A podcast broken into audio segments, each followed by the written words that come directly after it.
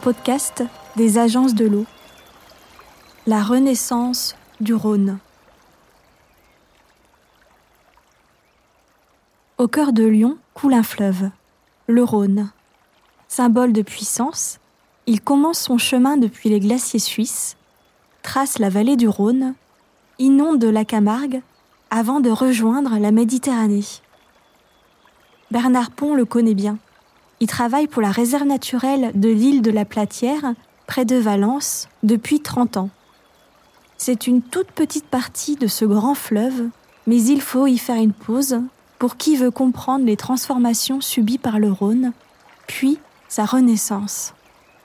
Bernard Pont raconte sa quête pour redonner au Rhône sa vraie nature.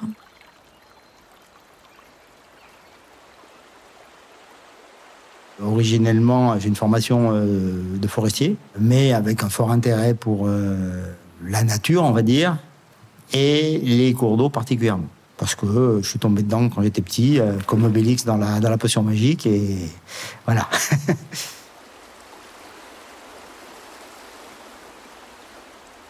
j'ai beaucoup fréquenté les berges du Rhône c'est bon toutes toutes ces ambiances de, de bord de cours d'eau euh, le soir c'est magique. Pas la même lumière euh, pas la même ambiance sonore euh, et puis toute la faune qui s'active. Il y a toujours plein de découvertes de belles observations et puis des des ambiances des ambiances magiques le paysage fluvial, il change tout le temps. Par, euh, par les lumières, par euh, la brume ou, ou, pas de brume, euh, par les niveaux d'eau qui changent, la vitesse du courant qui change, les couleurs, bien sûr, comme, comme partout. Donc, il y a à chaque saison, il y a des, il y a des, il y a des moments magiques. Mais c'est vrai que le, le, le, début et, et, la fin de journée sont des, des moments particulièrement chouettes, quoi.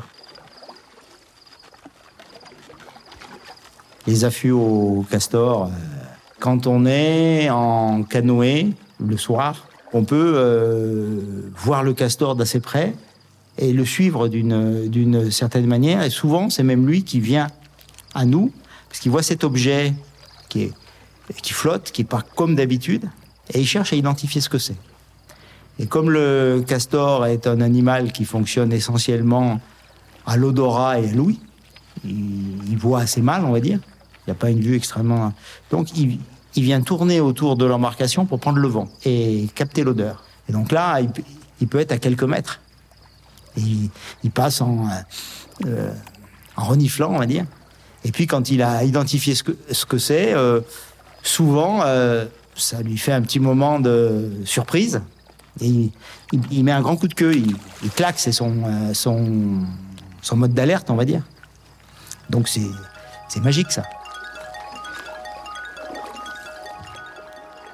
Donc il tolère bien la présence humaine à condition qu'on l'embête pas euh, dans son gîte, quoi. Il y a des gîtes parfois qui sont euh, presque en ville. Hein. Il, y a, des castors dans Lyon.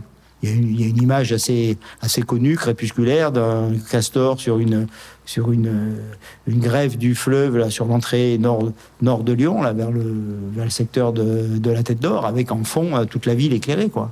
Mais la plupart des gens ne savent pas ça. Donc chacun vit dans son monde et puis c'est tout, quoi. Le Rhône, comme euh, tout cours d'eau, était jusqu'à la deuxième moitié du 19e siècle un fleuve euh, mobile qui se déplaçait dans sa plaine alluviale. Un cours d'eau naturel, ben, il change régulièrement de place au sein de, sa plaine alluviale et à certains moments, euh, il va pouvoir prendre ce qu'on appelle un style en tresse, c'est-à-dire de, de bras multiples avec des îles. Le Rhône a été profondément aménagé à deux reprises sur la fin du 19e et puis euh, donc milieu du 20e siècle. Ces processus de renouvellement des formes fluviales sont extrêmement contraints.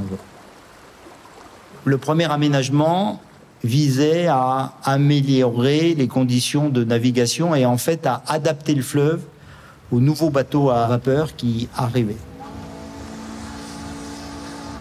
Les bateaux à vapeur, ce sont en fait des bateaux maritimes qu'on a mis sur le fleuve. Donc, ils ont une coque euh, euh, qui descend profondément, qui ont, donc qui ont besoin de, beaucoup de, de d'eau. C'est le moment où on a changé de philosophie. Au lieu d'adapter le bateau au fleuve, on a adapté le fleuve au nouveau bateau. C'est le renversement de, euh, culturel, on va dire, de cette époque-là. Les ingénieurs de l'époque ont cherché à trouver des solutions pour créer un chenal fixe et plus profond et qui, au lieu de, de, dire on va contraindre le fleuve, on va essayer de travailler avec pour atteindre nos, nos objectifs.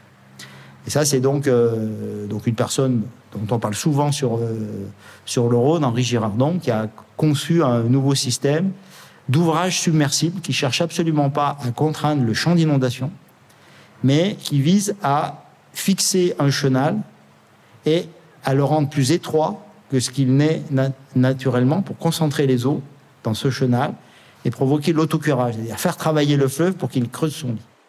Cet aménagement, c'est lui qui met fin au processus de, renouvellement des formes fluviales. À partir de, oui, de, cette charnière, la 19e, 20e, le paysage il se fige. Certains ont utilisé le terme arrêt sur image. Ce fleuve euh, figé, euh, lourdement euh, aménagé, en fait, chaque aménagement poursuivait un objectif ou deux, objectifs. Girardon, c'était la, navigation. L'aménagement hydroélectrique de la Compagnie nationale du Rhône, c'est navigation, énergie hydroélectrique. Mais ces deux générations d'aménagement n'ont pas vu le côté global du système.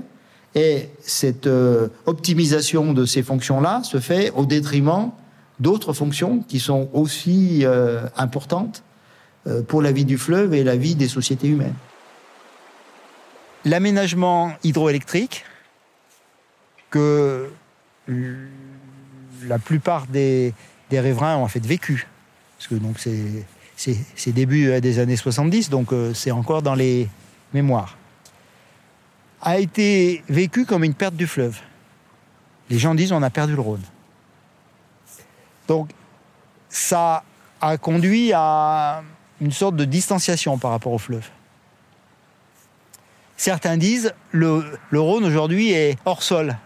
Hein, au niveau du canal, de, la retenue, la ligne d'eau est au-dessus de la plaine. On monte voir le fleuve. C'est particulier. Donc ça, ça, ça, a vraiment été une, une césure euh, très très forte qui conduit à, bon, voilà, à, ce sentiment de perte.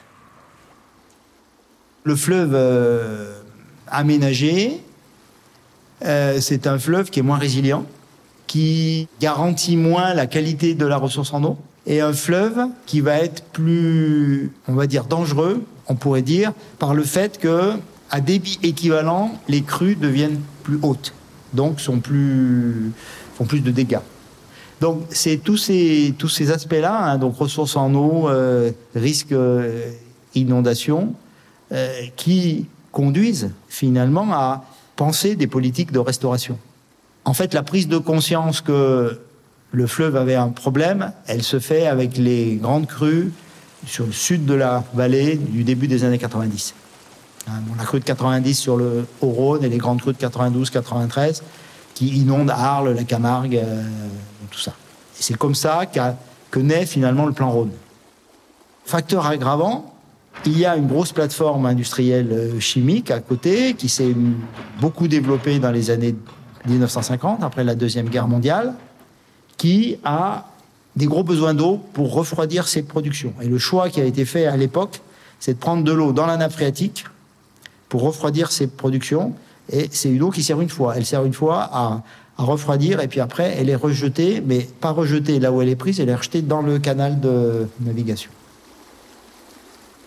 Donc il y a un enjeu fort pour retrouver une nappe phréatique à un niveau suffisant pour qu'elle puisse alimenter euh, des launes et que, que les boisements alluviaux retrouvent une connexion avec cette nappe phréatique. Et donc ça veut dire qu'il faut arriver à réduire les pompages industriels ou à les compenser. Donc ça, c'est des choses qui ont commencé à se mettre en place. On est loin d'être au bout du chemin. Mais euh, depuis le début des années 2000, il y a eu des, des premiers efforts d'économie, de réduction de pompage qui ont permis que la situation soit moins critique. Et puis le nouveau régime réservé, en relevant la, ligne d'eau du Rhône de près d'un mètre, a aussi conduit à un relèvement de la nappe phréatique de près de, de près d'un mètre. Donc la situation est moins pire, mais il y a encore du chemin à faire, et ça c'est un dossier qui nous occupe encore pas mal. Un fleuve vivant, c'est un fleuve qui peut bouger. Donc il faut pouvoir retrouver des processus de, mobilité des alluvions et si possible d'une certaine mobilité du lit. Et pour les retrouver, il faut commencer par supprimer une partie des ouvrages girardons qui ont été faits pour contraindre le fleuve et tant qu'ils sont là, le fleuve ne pourra pas retrouver ces processus. Et donc il y a déjà eu sur deux kilomètres sur, une berge, ces ouvrages girardons ont été supprimés, ont été complètement démontés et euh, donc ça, c'est les derniers travaux qui ont, qui ont, été faits, qui sont terminés euh, au printemps 2017, donc ils sont très récents, ils ont 4 ans.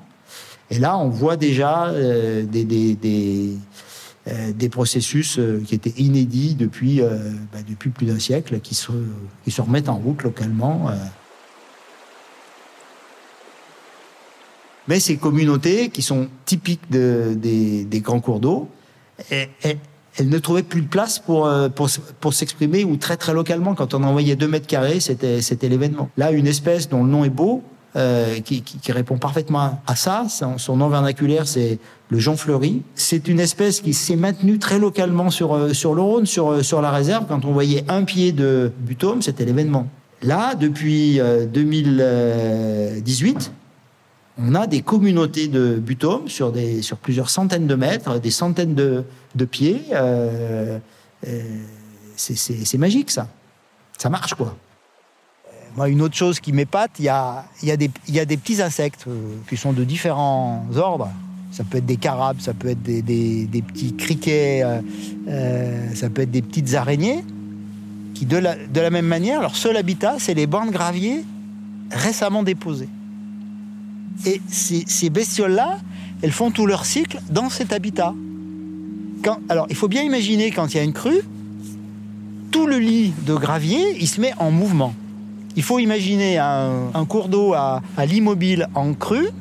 Il y a une épaisseur de gravier dans le lit qui se met à rouler sur plusieurs décimètres d'épaisseur. Il faut imaginer cette espèce de tapis roulant monstrueux là, de, gravier, de galets qui roulent, qui s'entrechoquent, euh, et tout ça sous, un, sous, une machine à laver, comme on a vu tout à l'heure un peu. Et là-dedans, il y a des bestioles qui vivent et qui font leur cycle. Comment elles font quand il y a ce grand chambardement? Ben, Elles savent faire. On ne sait pas comment, mais elles s'en sortent. Il y a soit des œufs, soit des larves euh, qui survivent, qui recolonisent euh, le banc qui vient de se, de se déposer. C'est complètement extraordinaire ça.